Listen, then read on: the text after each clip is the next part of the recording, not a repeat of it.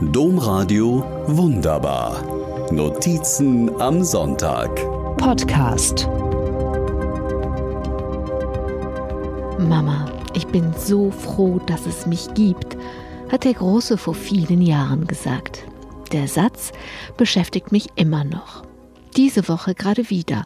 Am noch frühen Morgen im September telefoniere ich im einzigen Sonnenfleck im Garten. Eine Freundin gratuliert mir zum Geburtstag. Danach schaue ich dem Laub im Pool zu, wo es träge mehr sinkt als schwimmt. Dazwischen funkeln hier und da die ersten Sonnenstrahlen auf dem Wasser.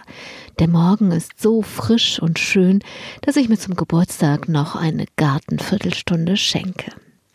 In der kleinen, sonnigen Stille fällt mir der Satz wieder ein, den der Große als Grundschulkind mal gesagt hat und der mir immer noch nachgeht. Damals saßen der Große und ich einträchtig nebeneinander. Die Sonne schien ins Zimmer, ein kleiner Frieden breitete sich aus.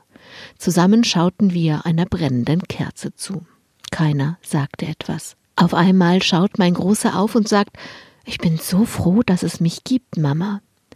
Verblüfft fragte ich zurück, warum das denn? Warum bist du denn froh, dass es dich gibt? Dumme Frage wahrscheinlich. Mein Sohn zuckte mit den Schultern, sagte, na, weil es mich sonst nicht gäbe, stand auf und ging. Was für ein Satz.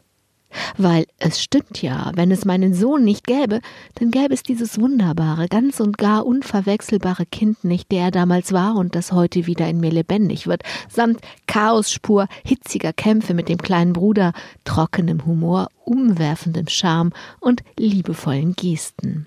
Das Besondere an dem Satz aber ist, dass das Kind das selbst so empfunden hat. Wie wunderbar war das denn?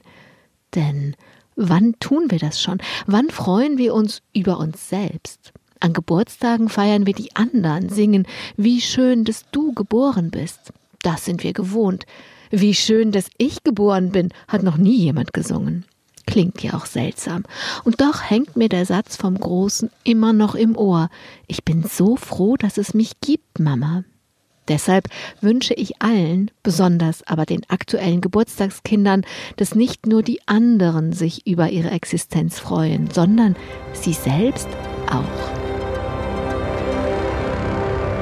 Domradio Wunderbar. Mehr unter domradio.de slash podcast.